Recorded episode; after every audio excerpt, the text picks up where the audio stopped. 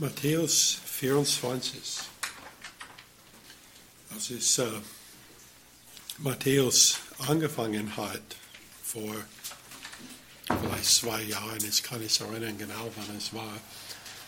Äh, ein Grund, warum ich ähm, wirklich begeistert war, dieses, äh, durch dieses Buch zu gehen, war Matthäus 24. Es ist eine meiner Lieblingsstellen äh, also als ich in die Schule studiert hat, ähm, also diese Stelle war der, von dem also ich am meisten gelernt hat, während wir durchgegangen waren. Und das ist jetzt die Gelegenheit hat.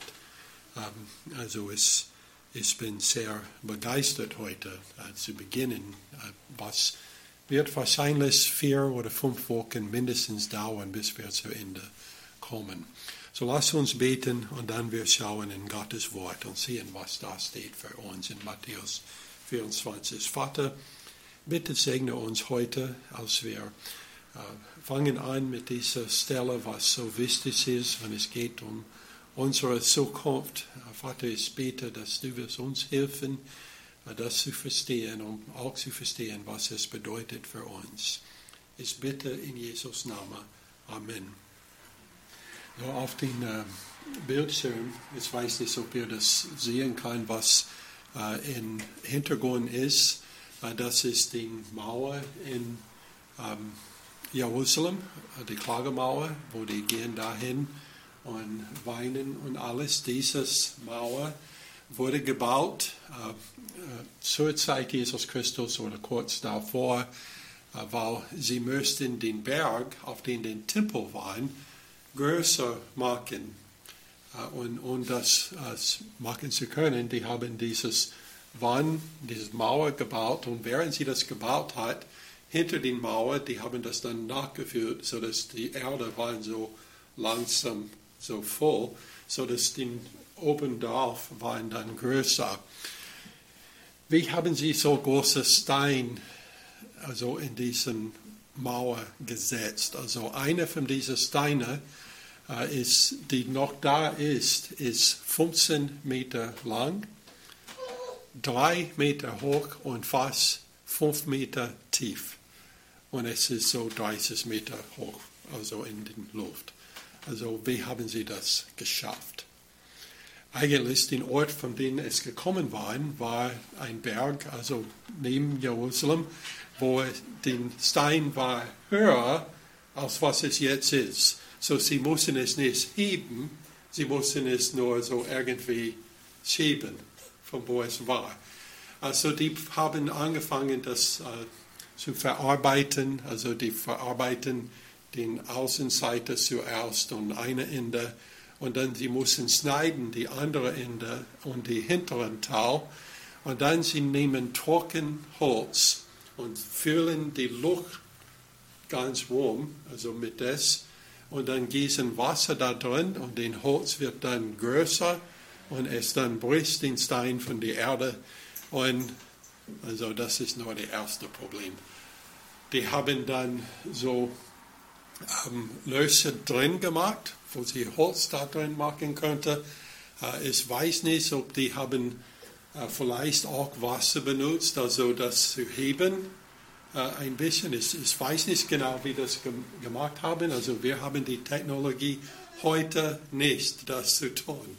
Also äh, es wird wirklich schwierig. Also dieser Ding wiegt so 600 Tonnen. Das ist riesengroß. Die haben circa 1000 Tiere dann benutzt, also mit Zahl und alles, das dann zu sehen, von wo es war bis zu diesem Ort. Äh, und es ist so gut verarbeitet, also auch unten, dass es passt perfekt darauf. Äh, und also dieses Mauer, also es wird fast nichts, was dieses Mauer unterbringen kann. Das ist nur dieses Mauer zum Stutzen. Dann den Tempel selbst. Also hat riesengroße Steine drin, und die, haben, die waren also alles ähnlich da reingebracht. Herodes hat angefangen, also 20 Jahre vor Christus, den Tempel zu erneuern, damit es also größer war. Und es war erst fertig, äh, ich glaube, im Jahr 6 oder 64, also nach Christus. So 80, ungefähr 80 Jahre im Bau.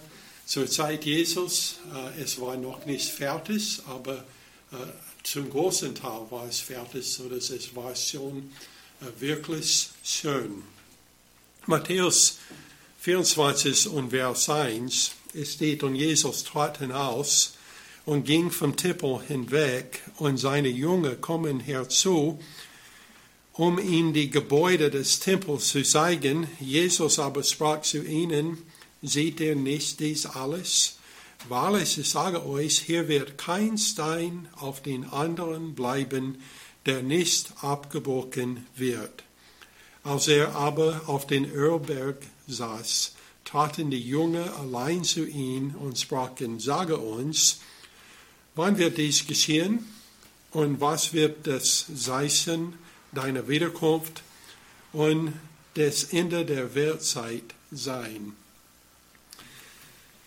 Also Jesus war aus dem Tempel gekommen und Markus sagte uns in Markus 13, Vers 1, dass seine Jünger hat zu ihm gesagt, Meister, sieh nur, was für Steine und was für Gebäude sind das.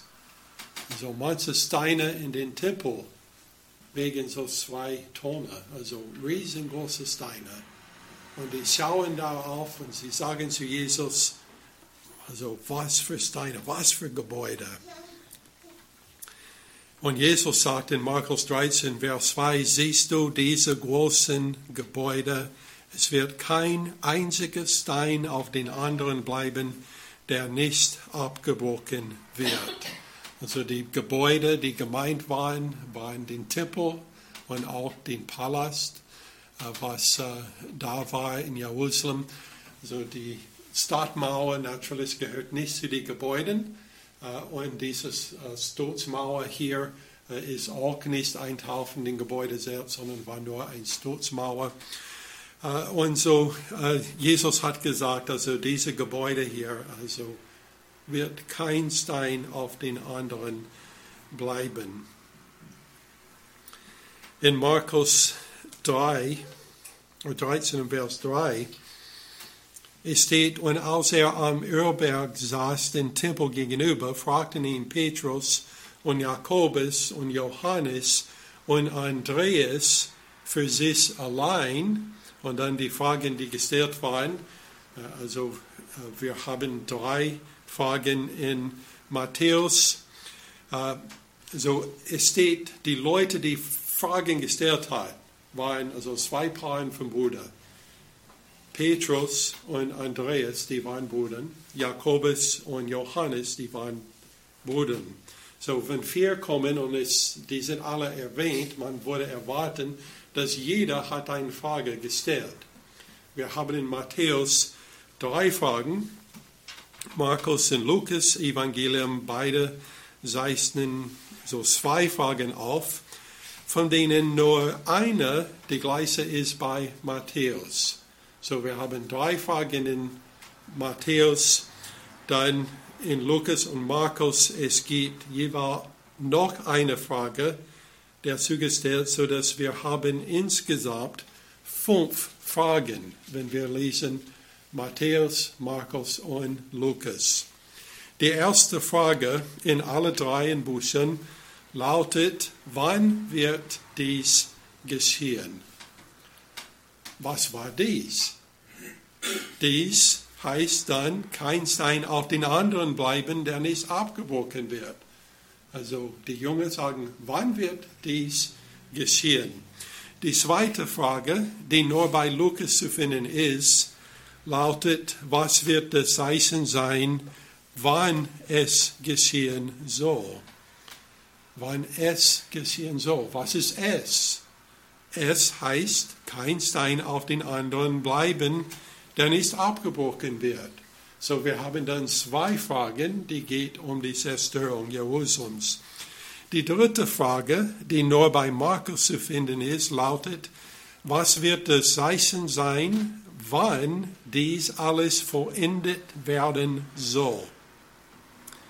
Dies alles heißt wahrscheinlich, kein Stein auf den anderen bleiben, der nicht abgebrochen wird.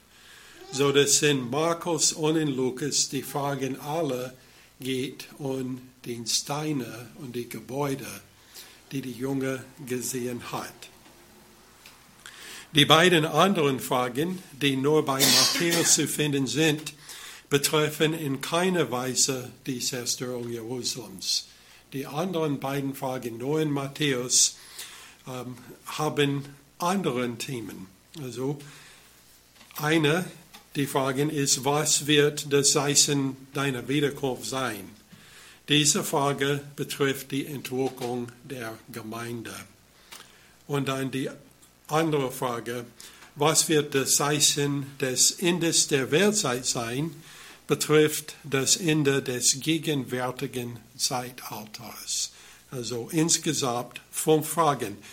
Alle diese Fragen lassen sich aber auf drei Themenbereiche eingrenzen. Die Zerstörung Jerusalems, und das wurde erfüllt 70 Jahre nach Christus. So, in 67 nach Christus, ich weiß nicht, ob, wie sein Name lautet auf Deutsch, ist Vespasien, ich glaube, ist sein Name. Äh, er war der Leiter, also General der römischen Armee. Auf der anderen Seite, äh, einer von den Generalen, die wir kennen, heißt Josephus, der Historiker, der hat über dieses Krieg geschrieben, damit wir überhaupt wissen, äh, was passiert war. Und er hat gesehen, ähm, dass es lohnt sich nicht, gegen die Römer zu kämpfen. Und so er hat aufgegeben und hat eigentlich gewechselt zu der anderen Seite und hat versucht, die anderen Juden zu überreden, dass sie sollen nicht gegen Rom kämpfen, denn wenn sie gegen Rom kämpft, also es wird dahin kommen, wo es gekommen war.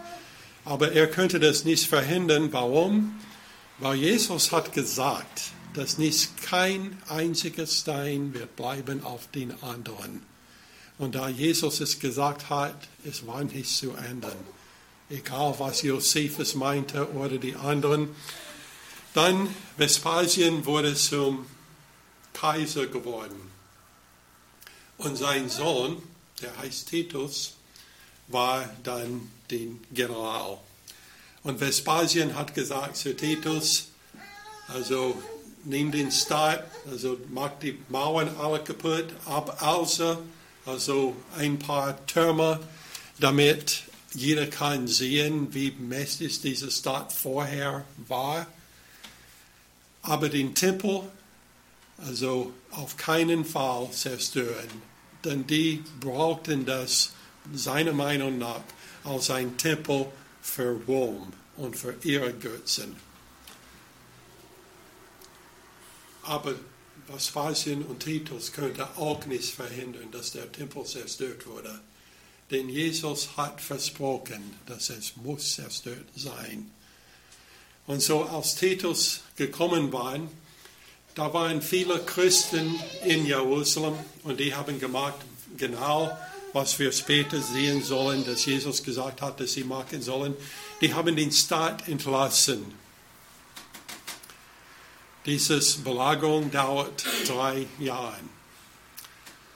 Und am Ende dieser drei Jahre, drei Jahre, es war so drei Tage vor der Passafest, die Römer haben entschieden, dass wenn die Tausende, und wir wissen nicht wie viele, hunderttausend wahrscheinlich, die Reise nach Jerusalem, ähnlich wie heute gemacht wird von den Islamisten, die, die reisen nach Mekka jedes Jahr.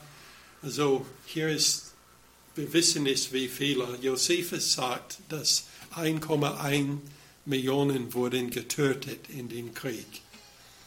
Also das war viel mehr als die Bevölkerung. Und die Christen, also wahrscheinlich mehrere hundert, oder 100.000 oder mehr haben die Station verlassen. Und fast 100.000 wurden gefangen genommen am Ende des Krieges. So die Römer haben zugelassen, dass alle diese Pilger in den Staat reinkommt, aber die lässt die nicht weg. Warum? Weil die haben gedacht, wenn es gibt jetzt also mehr als eine Million Leute in dieser Stadt, die werden sehr schnell kein Wasser mehr haben, kein Essen mehr haben und wir können diese Sache enden jetzt. So die haben dann angefangen, also gegen die Mauern zu kämpfen. Die haben nur so drei oder vier Steine runtergebracht, haben nichts mehr geschafft als das. Und dann, also eigentlich, die wissen nicht, wie es geschehen war. Also Titus hat später selbst gesagt, dass er könnte nicht also den, den Kredit nehmen für die Zerstörung Jerusalems. Er hat gesagt, dass Gott hat es getan. In der Nacht, die Grund unter ein Teil der Mauer waren einfach rausgefallen sodass die Mauer fiel um. So ähnlich wie Jericho. Also wir wissen nicht genau, warum das passiert war, also dass Gott hat irgendwie das getan. Und so die haben dann, ähm, waren dann in den Staat rein. Also das war aber nur der erste Mauer. Also es gibt drei zu der Zeit. So die haben durch die ersten geschafft. Und dann hat dann gekämpft gegen den zweiten. Und dann waren sie den dritten, was dann neben den Tempel waren. Und die Juden, also die gegen die gekämpft haben, haben Feuerholz so unter der Mauer angezündet, weil die Soldaten, die römischen Soldaten, waren oben auf den Mauer. Und so die haben gedacht, wir können also dadurch diese Soldaten töten und es, es hat funktioniert. Also viele Soldaten waren so umgekommen. Und so dann die Römer haben dann ihr eigenes Feuer entzündet und dann, also den Palast war im Brand und dann kurz danach den Tempel war im Brand und alles war im Brand. Sehr viele Holz waren in den Tempel. Und der Tempel war also dann natürlich gefallen. Aber denke, die Wände in den Tempel waren übergoldet. Also die wurden aus Holz gemacht, aber übergoldet. Denke, so viel Gold und es war alles geschmolzen. Und es also kommt dann zwischen die Steine in den Mauern und so was mussten die Römer machen, um, um alle dieses Gold zu kommen? Nicht ein Stein dürfte auf den anderen bleiben. Und hier war riesengroßer Stein, manche zwei Tonnen. Und die haben die von den Mauer dann unten geworfen und hat den Gold genommen von den Stadt. Und das, was Jesus gesagt hat, war buchstäblich erfüllt. 70 Jahre nach Christus. Das zweite Thema ist die Wiederkunft Christi, äh, um seine Gemeinde zu entwickeln. Und das dritte Thema ist dann das Ende, die gegenwärtige Zeitalters.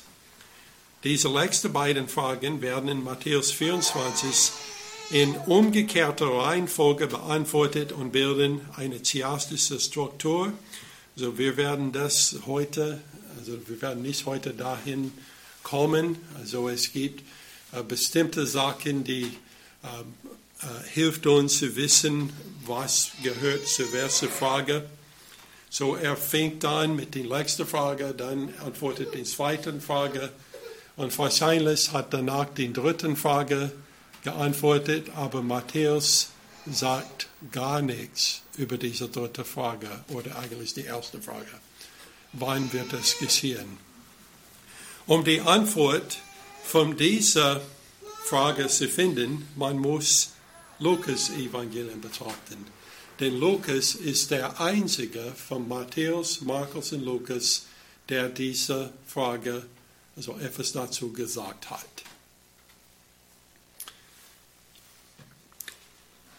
Die wörtliche Erfüllung aber auf die Antwort auf diese ersten Fragen zeigt uns, zeigt uns, dass wir auch eine wörtliche Erfüllung der letzten Fragen erwarten sollen. Also Jesus hat erklärt, wann das geschehen soll und was wird der Zeichen sein. Es war alles buchstäblich erfüllt. Jesus hat auch die anderen beiden Fragen geantwortet und wir haben seine Antwort. So es ist zu erwarten, dass die Antwort auf die anderen beiden Fragen wird auch also wörtlich erfüllt werden, buchstäblich. So die beiden Fragen bei Lukas sind dann, wann wird dies geschehen und was wird das Zeichen sein, wann es geschehen soll. So, Jesus hat in ähm, Markus Evangelium, Lukas Evangelium, er hat also mehreres gesagt über die Zeichen. Also, das wird ein Zeichen, dass etwas passieren wird. In Markus 13, Vers 9, er sagt, ihr aber habt Acht auf euch selbst denn sie werden euch den Gerichten und den Synagogen ausliefern, ihr werdet geschlagen werden, und man wird euch vor Fürsten und Könige stellen, um meinetwillen ihnen zum Zeugnis. Wir sollen beachten, wenn wir lesen das, dass die Antwort auf die dritte Frage in Lukas ist sehr ähnlich wie Teile der Antwort, die wir finden in Matthäus und in Markus. Und es gibt einen Grund dafür. Und das ist, dass vieles, was betrifft, die eine Frage betrifft auch den anderen. Zum Beispiel die erste Zeichen, dass die Zerstörung nahe ist, ist Verfolgung. Und was ist die erste Zeichen, dass die Entrückung nahe ist? Verfolgung. So die Verfolgung zu den ersten Jahrhundert und die Verfolgung zur Endezeit wird sehr ähnlich sein. Was bedeutet das für uns? Also wir werden viel mehr darüber sagen in den nächsten Wochen, wenn wir betrachten das Reste von Matthäus 24. Aber es gibt noch Verfolgung, der kommen wird, denn das ist auch ein Zeichen für das Ende dieses Zeitalters. Zusammen mit der Verfolgung aber ergibt sich die Gelegenheit, das Evangelium Jesus Christus zu besorgen. Lukas 21, Vers 12 bis 13. Jesus sagt, vor diesem allen aber werden sie Hand und euch legen und euch verfolgen und in Synagogen und Gefängnisse übergeben und vor Könige und Fürsten führen, um meines Namens willen das wird euch aber Gelegenheit zum Zeugnis geben. Jesus sagt, es wird Verfolgung kommen. Warum wird es Verfolgung kommen? Jesus hat gesagt, die Welt wird euch hassen, weil sie hasst mich. Und so in, besonders in den ersten Jahrhundert, da waren sehr viele Verfolgungen. Er sagt, vor diesem allem werden sie Hand an euch legen. Apostelgeschichte 4 und Vers 3, es steht, und sie legten Hand an sie und brachten sie ins Gefängnis bis zum folgenden Morgen, denn es war schon Abend. Also alle junge Jesus Christi, jetzt Aposteln, und wir haben schon die erste buchstäbliche Erfüllung. Denn die wurden alles verhaftet. Die legten Hand an sie, genau wie Jesus gesagt hat. Und dann in Vers 8 es steht, da sprach Petrus vom Heiligen Geist erfüllt zu ihnen, ihr Obersten des Volkes und ihr Ältesten von Israel, wenn wir heute wegen der Wohltat an einem kranken Menschen verhört werden, durch wen er geheilt worden ist, so sei euch allen und dem ganzen Volk Israel bekannt gemacht, dass durch den Namen Jesus Christi des Nazarenes, den ihr gekreuzigt habt und Gott auferweckt hat aus den Toten, dass dieser durch ihn gesund vor euch steht, also den Ereignis, was geschehen war, war Petrus und Johannes hat einen Gelähmten geheilt. Und die Hohen Rat, die gleichen Leute, die Jesus gekreuzigt hat, nun verhaftet alle Jünger, weil sie müssten, dass dieses neue Bewegung endet dort. Und so haben sie die alle verhaftet. Es steht dann weiter, das ist der Stein, der von euch den Bauleuten, Bauleuten verworfen wurde, der zum Eckstein geworden ist. Und es ist kein, in kein anderen das Hall, denn es ist kein anderer Namen unter den Himmel den Menschen gegeben, in dem wir gerettet werden sollen. Das hat Petrus gesagt zu den Hohen Rat, die Jesus Christus gekreuzigt hat. Vers 13, als sie aber die Freimutigkeit von Petrus und Johannes sahen und erfuhren, dass sie ungelehrten Leute und Laien seien, verwunderten sie sich und sie erkannten, dass sie mit Jesus gewesen waren. Also die haben dann gesagt, okay, wir haben gedacht, wir kreuzigen Jesus, es wird alles vorbei. Aber offensichtlich, diese Leute waren mit Jesus und sie machen jetzt weiter, was Jesus gemacht hat. Vers 19, es steht, aber Petrus und Johannes antworteten ihnen und sprachen, entscheidet ihr selbst, ob es vor Gott recht ist, euch mehr zu gehorchen als Gott, denn es ist uns unmöglich, nicht von dem zu reden, was wir gesehen und gehört haben. Also die Hohen Rat hat die gesagt, ihr darf nicht wieder reden. Also es hört auf jetzt. Die haben gesagt, nein, das machen wir nicht. Jesus hat die auch erklärt, dass der Heilige Geist wird bei der Verfolgung mit ihnen sein und ihnen sagen, was sie sagen sollen. Also er hat gesagt, es wird Verfolgung geben, es wird ein Gelegenheit zum Zeugnis, aber du brauchst nicht zu überlegen, was du sagen sollst denn der Heilige Geist wird euch helfen. Lukas 21, 14, so nehmt euch nun zum Herzen, dass ihr eure Verteidigung nicht vorher überlegen sollt, denn ich will euch Weisheit und Fähigkeit zu reden geben, der alle eure Widersacher nicht werden widersprechen noch widerstehen können. Also die haben gemerkt, diese sind ungelernte Menschen, aber waren trotzdem erstaunt mit ihren Antworten. Apostelgeschichte 5, 29. Aber Petrus und die Apostel antworten und sprachen, muss, man muss Gott mehr gehorchen als den Menschen. Also die sind jetzt wieder verhaftet. Der Gott, unser Vater, hat Jesus auferweckt, den ihr umgebracht habt, indem ihr ihn ans Holz gehängt habt. Diesen hat Gott zum Fürsten und Retten zu seiner Rechten erhört um Israel Buße und Vergebung der Sünde zu gewähren. Also wenn er sagt, zum Resten Gottes, also die Hohen Rat werden wissen, dass das kommt von den Psalmen und dass Jesus selbst hat behauptet, dass dieses Vers geht um ihn. Und wir sind seine Zeugen, was diese Tatsachen betrifft. Und auch der Heilige Geist, welcher Gott denen gegeben hat, die ihn gehorchen. Jesus hat auch gesagt als Seisen, sie werden nicht immer von ihrer Not befreit, aber sie werden niemals allein gelassen.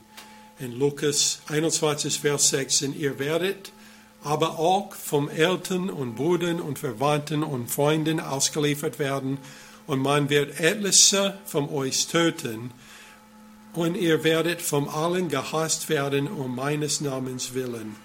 Also er sagt, manche von euch wird sterben. Geschichte sagt uns, dass von die junge Jesus Christus, die zu Apostel geworden waren, dass nur eine von die hat einen natürlichen Tod äh, gehabt. Alle anderen waren ermordet um Jesus Namens willen.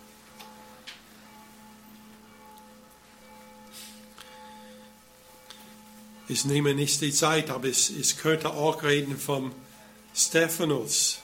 Der hat ein sehr lange Predigt gepredigt und hat auch gesagt dann, als es steht, dass als sie ihn hörten, es schnitt ihnen ins Herz und sie knirsten mit der Sehne über ihn.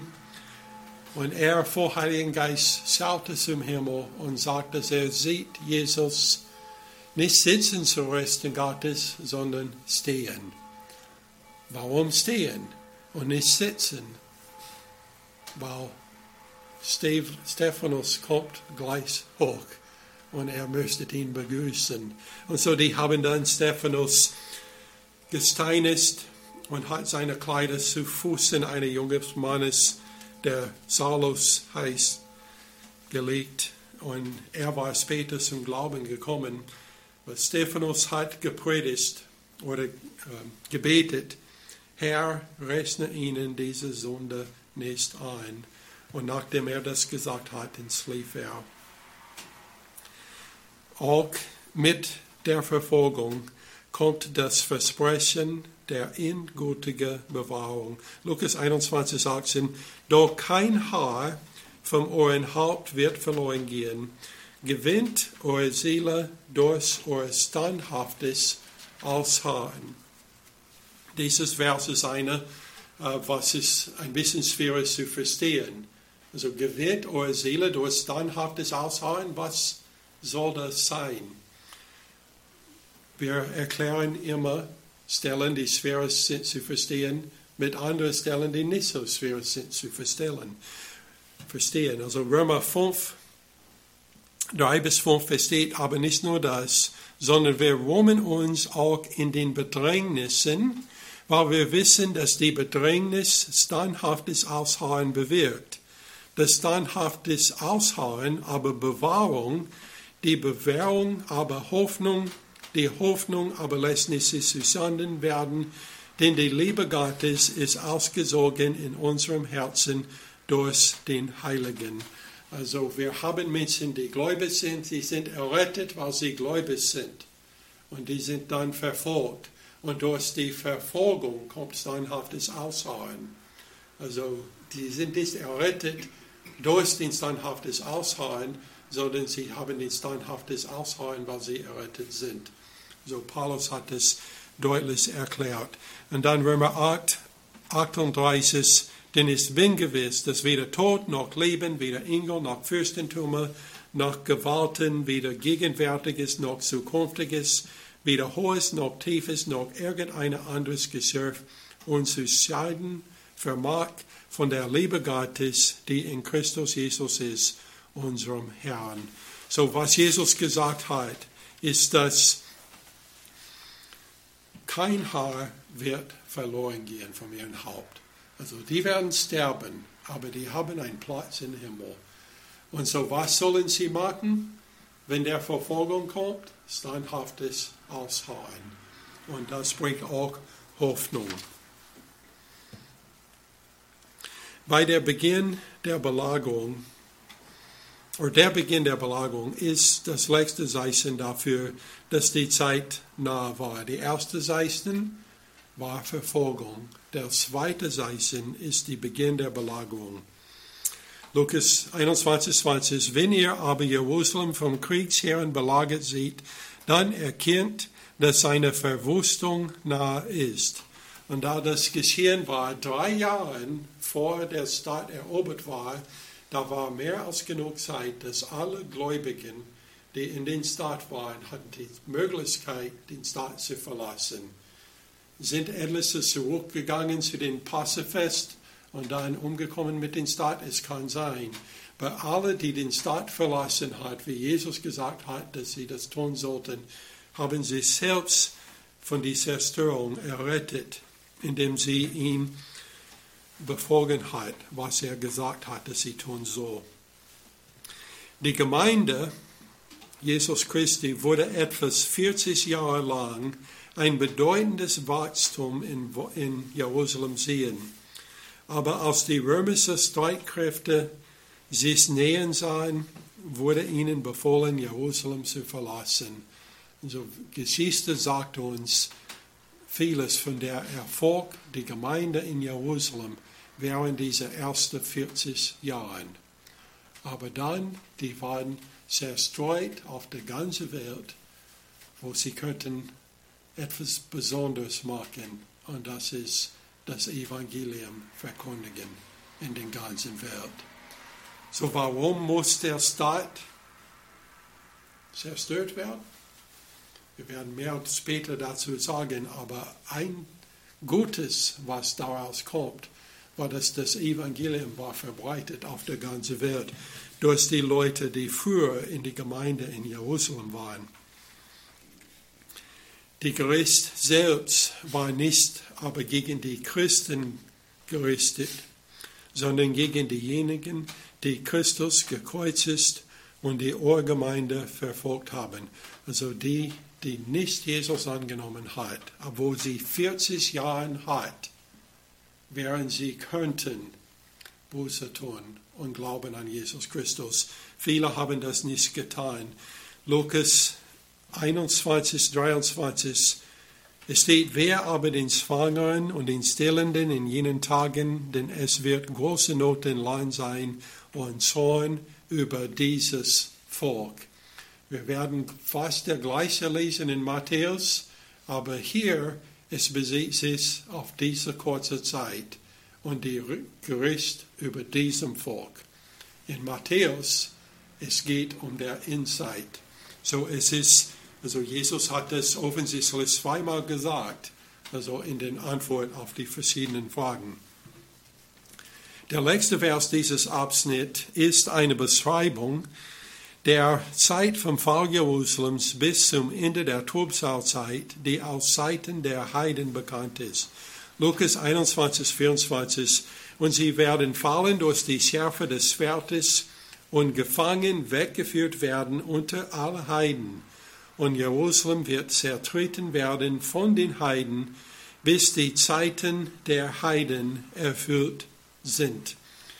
So, die Stadt wurde belagert, es wurde zerstört, kein Stein bleibt auf den anderen und fast 100.000 Gefangenen wurden zerstört, zerstört auf der ganzen Welt.